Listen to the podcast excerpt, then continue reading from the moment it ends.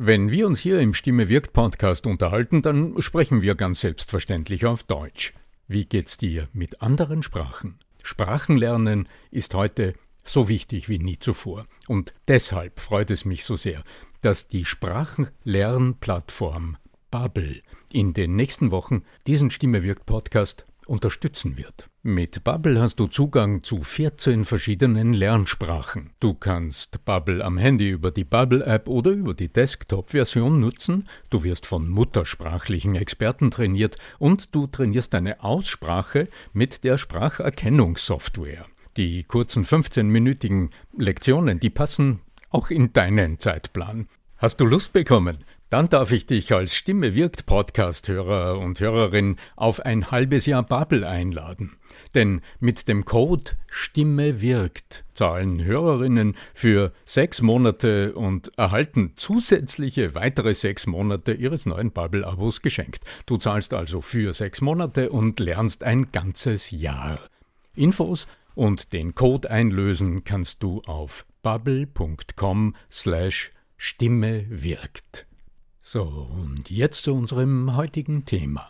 Um einen weiteren fatalen Stimme-Mythos geht es in der heutigen Podcast-Episode. Vielleicht hast du auch schon einmal gehört oder gelesen, du solltest am Satzende die Stimme senken. Auf Punkt sprechen, wie das dann so schön heißt. Meine Antworten auf die Frage nach der guten Satzmelodie hörst du in dieser Episode. Bleib dran der Ton macht die Musik. Der Podcast über die Macht der Stimme im Business. Mit Arno Fischbacher und Andreas Giermeier. Für alle Stimmbesitzer, die gerne Stimmbenutzer werden wollen. Beim letzten Mal haben wir uns ja angeschaut, welche Mythen es denn so gibt. Und der erste Mythos, mit dem haben wir uns das letzte Mal befasst, nämlich, dass das mit den Gesten ja so ganz, ganz schwierig sei und dass wir ganz viele Gesten machen sollen oder eben keine. Heute gehen wir auf den zweiten Mythos in unserer Reihe ein und heute geht es eben um die Betonung, um die Intonation, um die Stimmmelodie, um die Wortmelodie. Und wenn wir diese Wortmelodie nur ganz richtig machen täten, dann geht's hinten immer nach unten. Genau. Genau, mein lieber Arno Fischbacher. Du hast mir ja im Vorgespräch schon erzählt, dass du immer wieder, heute noch, muss man sagen, mit diesen Dingen konfrontiert wirst. Und deswegen ist ja diese Reihe der Mythen so cool, dass wir uns einfach anschauen. Nein, nein, so ist es einfach nicht. ja, ich habe es äh, gerade wieder als gute Empfehlung gelesen, am Satzende die Stimme zu senken, also gewissermaßen auf Punkt zu sprechen, wie man das dann im Jargon sagt. Und wie wie im Grunde, Kadenz ja, wie das, alle. Oder? Kadenz war das. Ja, die, die fallende Kadenz. Also wie alle generalisierenden Aussagen ist auch diese Empfehlung, tu's bitte so, bitte Immer falsch. Also wenn du. Alle Generalisierungen ich, ich immer falsch. Das ist die beste Aussage, weil es zerstört sich natürlich selbst. Ja, weil, es nämlich, weil man nämlich weiterdenkt, dann sind alle Generalisierungen sind immer falsch, auch eine Generalisierung, die ja dann wieder falsch wäre. Um jetzt, ja. Äh, ja. Du kennst doch die Nachrichten von den, genau. von den also, alten äh, äh, äh, Filmen, wo dann irgendwie diese Nachricht super. zerstört sich von selbst. Genau, ja. Das ist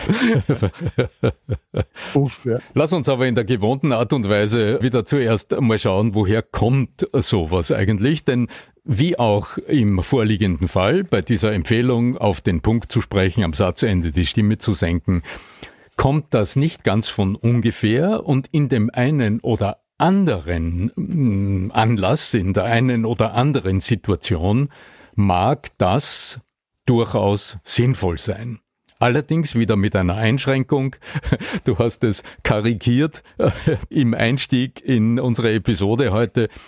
Immer wenn du im Sprechen etwas absichtsvoll tust, um eine Form zu gestalten, ja, bemerken wir es als Zuschauer und sind verstimmt wie heißt das so schön, Nachtigall, ich höre dir Traps. Wie so ein Klavier irgendwie. Da merke Man kann sich ja vorstellen, wie so ein verstimmtes Klavier klingt, ja, so ungefähr. Ja. Und schon ist unsere Aufmerksamkeit auf dem Wie und nicht mehr auf dem Was. Ja, Lass uns aber mal schauen, woher kommt so etwas äh, denn eigentlich? Es kommt äh, von der Textgestaltung, also es kommt vom Lesen. Denn wenn du einen Text liest, dann bist du plötzlich mit der Gestaltung deines sprachlichen, stimmlichen Ausdrucks beschäftigt, wenn du nicht geübt bist. Also haben wir es auch hier quasi mit so einer Art Anfängerfehler zu tun. In einigen Lehrbüchern, wo es ums Sprechen geht oder wie liest du einen Text, äh, also wie trägst du einen geschriebenen Text äh, so vor, dass er gut klingt, liest du auch in diesen Empfehlungen von den richtigen Betonungen und was du mit deiner Stimme am Satzende am besten tun solltest, etc.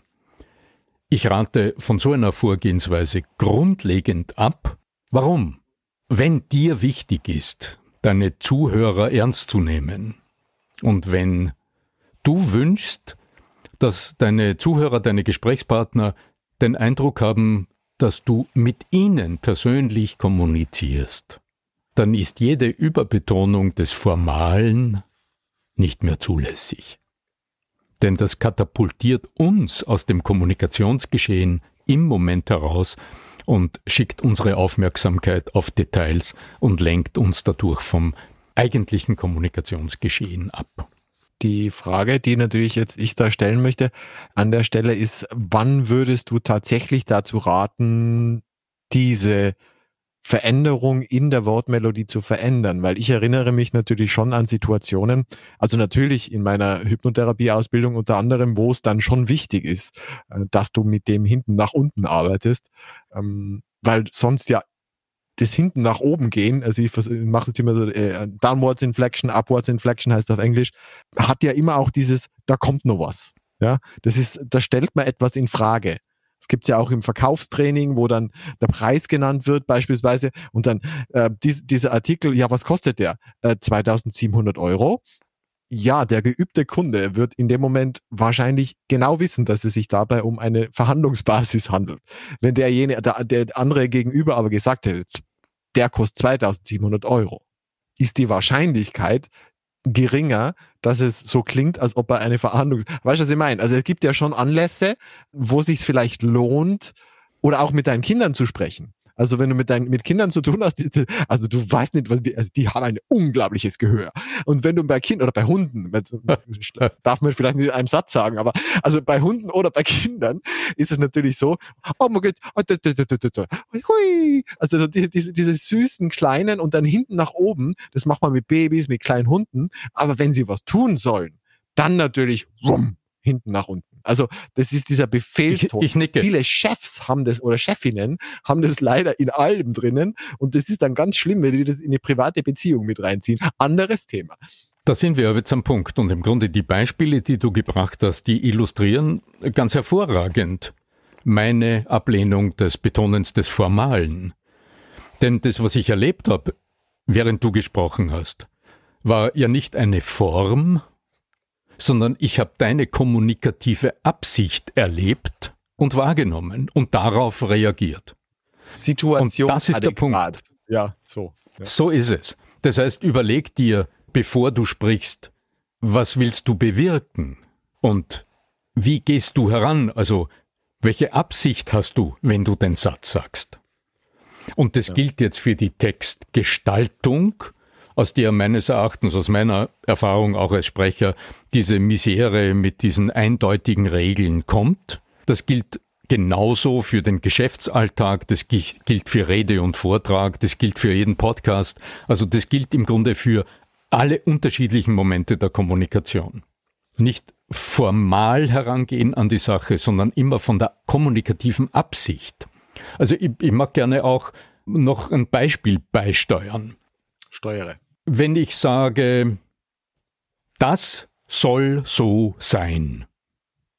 Und er hat gesprochen, die, Gott. so, ja. Ja. Dann ist die Satzmelodie tatsächlich so wie eingangs angedeutet. Also die Melodie fällt hinunter am Satzende. Was ist aber meine kommunikative Absicht? Das ist, wenn du etwas so sagst, von dem du sagst, so ist es und da fährt die Eisenbahn darüber. Also zum Beispiel, wenn du ein Statement sprichst. In der zwischenmenschlichen Kommunikation ist es so, wenn du zu früh mit Statements kommst, erzeugst du in den anderen Widerstand. Wenn du zu früh argumentierst. Haben wir ja vor kurzem auch in der Episode gehabt, also mit der Reaktanzgeschichte, ja. Mit der Reaktanz, mit dem Blindwiderstand, erreichst du in deinen Gesprächspartnern einen Widerstand, den die unter Umständen gar nicht wollen, weil du zu früh mit so einer eindeutigen Aussage, so ist es, Punkt, kommst. In manchen anderen Situationen allerdings ist es wichtig, so zu agieren. Wenn du etwas klar und deutlich delegieren willst, weil du der Vorgesetzte von deiner Mitarbeiterin, deinem Mitarbeiter bist, und jetzt nicht die Diskussion schon vorüber ist, und es einfach darum geht, eine Aufgabe eindeutig und klar zu delegieren. Und du würdest jetzt sagen, Herr Müller, Frau Meier, es ist schon wichtig, dass Sie das jetzt tun, dann hast du eine Diskussion begonnen und hast ausgedrückt, dass du dir selbst noch nicht ganz im Klaren bist, ob die Handlungsweise wirklich richtig ist. Ganz klar. Ich weiß aus meiner langjährigen Tätigkeit als Sprecher, also als Profisprecher hinter dem Mikrofon, und auch aus den vielen Jahren, in denen ich Sprecherinnen und Sprecher trainiere, also coache und trainiere, weiß ich, in dem Moment, in dem du jetzt ein Blatt Papier mit äh, aufgedruckten äh, Sprachzeichen drauf hast, ist die Welt natürlich noch einmal etwas komplizierter. Und hier gilt es ganz besonders zu verstehen, dass jede einzelne Phrase, die du sprichst, genau den Charakter einer Aufforderung an den Zuhörer hat und diese Aufforderung unterschiedlich zu gestalten. Das ist eine der Künste des Sprechers oder der Sprecherin. Eine Dialogphrase zum Beispiel, die klingt immer ein bisschen differenzierter. Die klingt ein bisschen differenzierter. Ich werde jetzt gleich noch ein drittes Mal sprechen und horch auf den kleinen stimmlichen tonalen Schlenker am Ende die klingt immer ein bisschen differenzierter. Ja. Und jetzt wirst du hören, jetzt habe ich dich angesprochen und innerlich zu einer Reaktion herausgefordert. Also ich habe dich zu einer Bewertung des von mir eben Gesagten herausgefordert. Und es würde diesen Effekt nicht erzielen, wenn ich es so ausdrücken würde und du von mir hörst, das ist in Wahrheit etwas differenzierter. Mhm. Dann habe ich gesagt, so ist es. Und es ist immer derselbe Satz. Also deine Intention dem Zuhörer, der, der Zuhörerin gegenüber macht den Tonfall. Drum mach dir immer bewusst, was willst du erreichen, wie willst du wirken. Zu viel Appell zum Beispiel, also immer dieser Appell dahinter, so im Sinne von, wahr? Stimmt's? Richtig?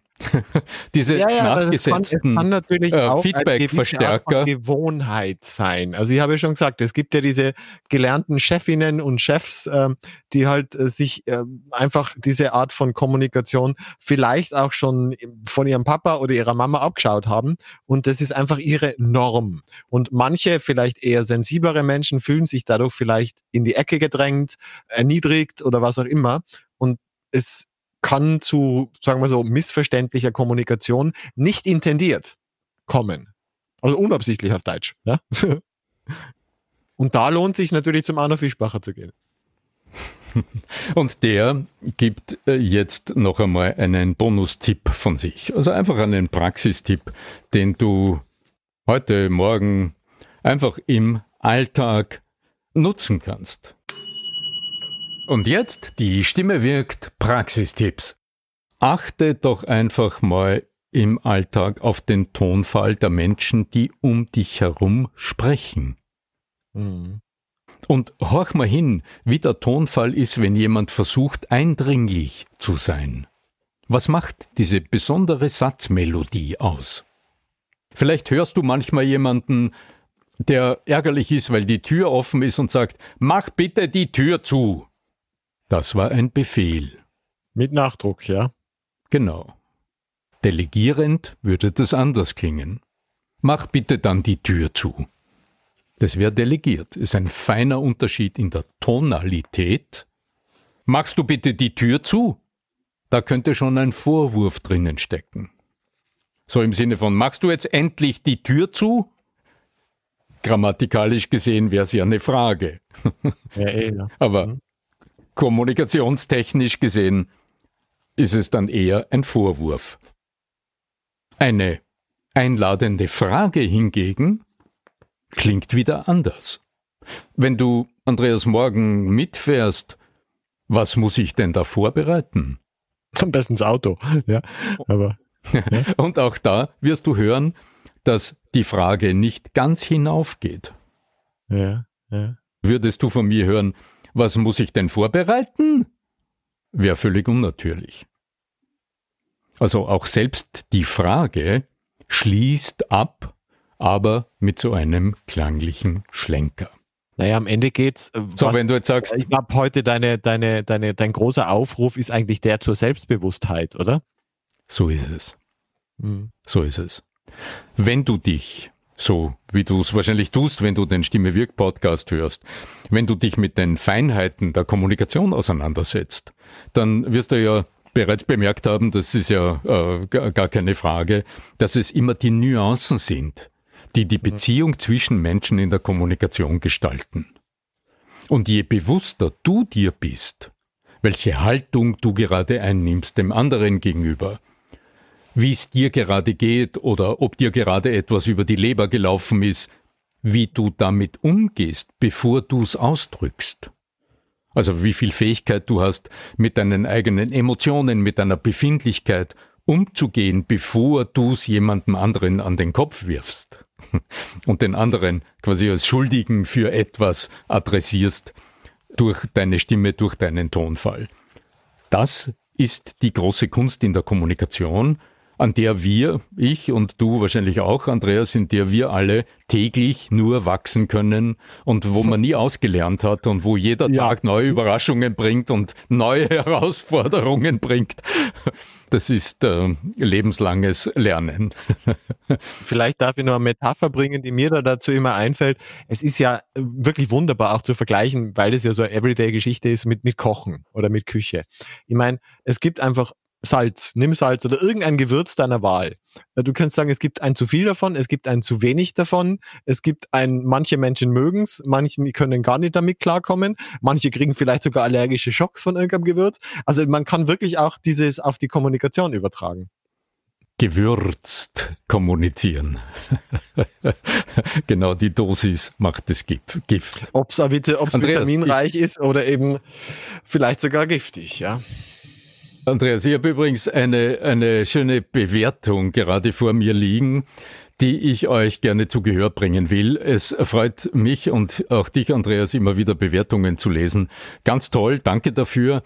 Gleichzeitig aber, es geht ja nicht um uns, also wir freuen uns sehr. Wir freuen uns sehr, muss man Nur sagen. Um aber letztlich eure, äh, wenn du tatsächlich den kleinen Schritt tust und an den Rechner oder ans Handy gehst und eine Bewertung abgibst für diesen unseren Podcast, dann tust du nicht nur uns einen Gefallen, sondern vor allem dem Algorithmus der Plattform, die du gerade nutzt. Ob es jetzt Spotify ist, ob es Apple Podcast ist oder welche Plattform es immer ist.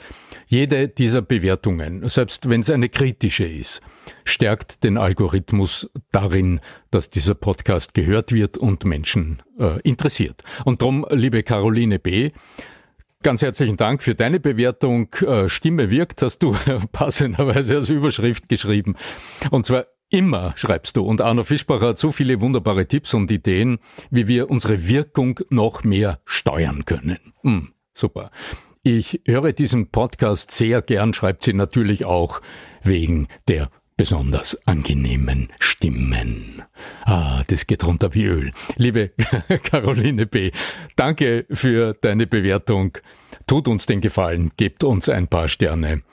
Das ähm, motiviert vor allem die Menschen, die an dem Thema interessiert sind, aber den Podcast noch nicht gefunden haben, nach ihm zu suchen. Wir sind wie so ein Hotel, also fünf Sterne hoffentlich, ja. Hm? In diesem Sinne, mein Lieber. Ich übergebe dir Ganz gerne genau. wie immer die letzten Worte an unser Publikum. Ja, gerne. Äh, ganz kurz. Der Stimme Wirk Podcast ist ja Teil des Missing Link Netzwerks, äh, ein Netzwerk von Podcasts, in dem auch so schöne Dinge wie Erklär mir die Welt, ganz offen gesagt, Kurier Daily oder der Profil Podcast zu hören ist. Geschnitten und technisch betreut wird dieser schöne Podcast von Florian Schartner im fernen Barcelona. Äh, der Internetleitung sei Dank florianschartner.de. Wer darüber nachdenkt, einen eigenen Podcast zu etablieren. Ein toller Mann macht es super gut. Ja, dann möge die Macht der Stimme mit dir sein. Dein Arno Fischbacher.